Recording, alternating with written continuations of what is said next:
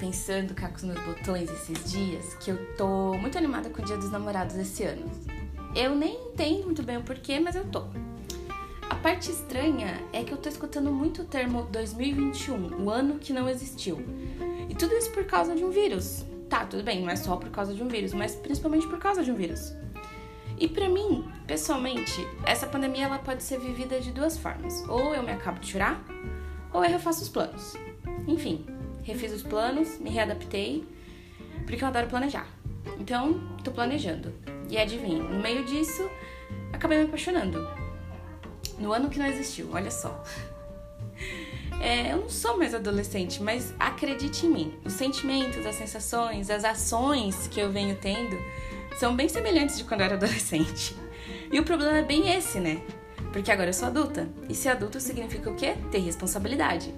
Então eu fico tentando me equilibrar e dizer as coisas certas na hora certa e adivinha. Não consigo. Claro que não consigo.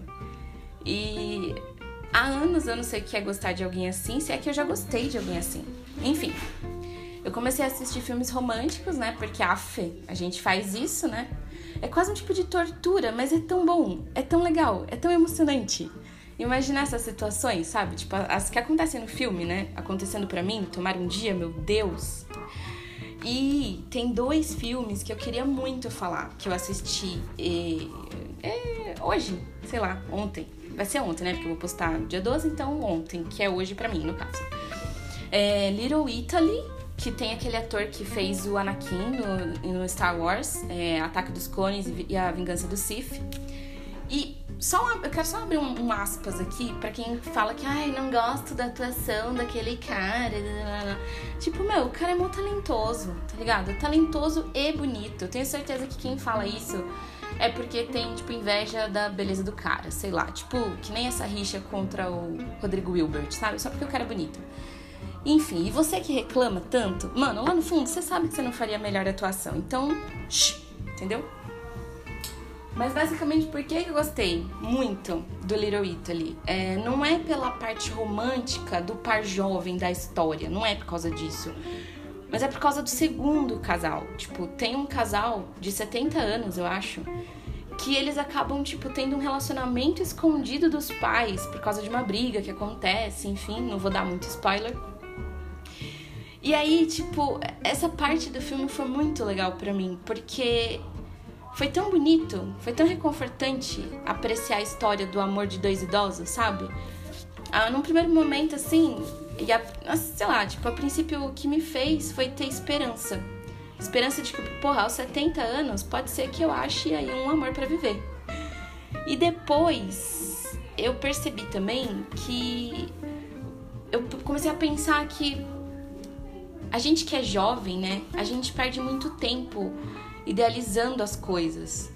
A juventude tem dessas, né? De complicar algo tão simples como amar.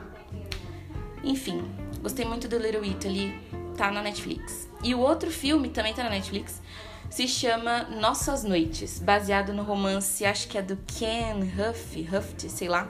Eu nem sei, eu nem li o livro, nem sabia desse, desse cara, mas é legal dar referência aqui, né? E esse romance, ele me deixou ainda mais apaixonada. Não só pelo cara que eu tô afim, mas pela vida em si. Porque a sensação que eu tive é que eles começaram o romance deles pelo fim.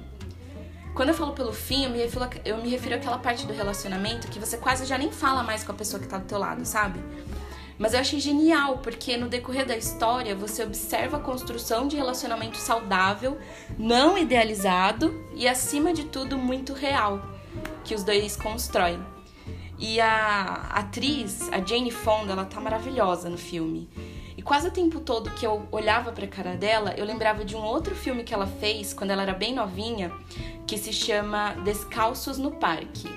Esse eu não sei se tem na Netflix, mas dá um Google quem tiver afim, bem legalzinho também. Nesse filme Descalços no Parque, a história de amor era algo completamente é algo de completamente diferente porque ele era totalmente idealizado e moldado para se encaixar em uma sociedade que praticamente já não existe mais. Que seria mais ou menos aqui pra gente no Brasil a tal família tradicional brasileira, sabe? Enfim, esse foi um especial do Dia dos Namorados. Eu sou a Tamires Guilherme. Esse foi mais um Tava Pensando. Obrigada a todos que ousaram dar o play nesse podcast doido.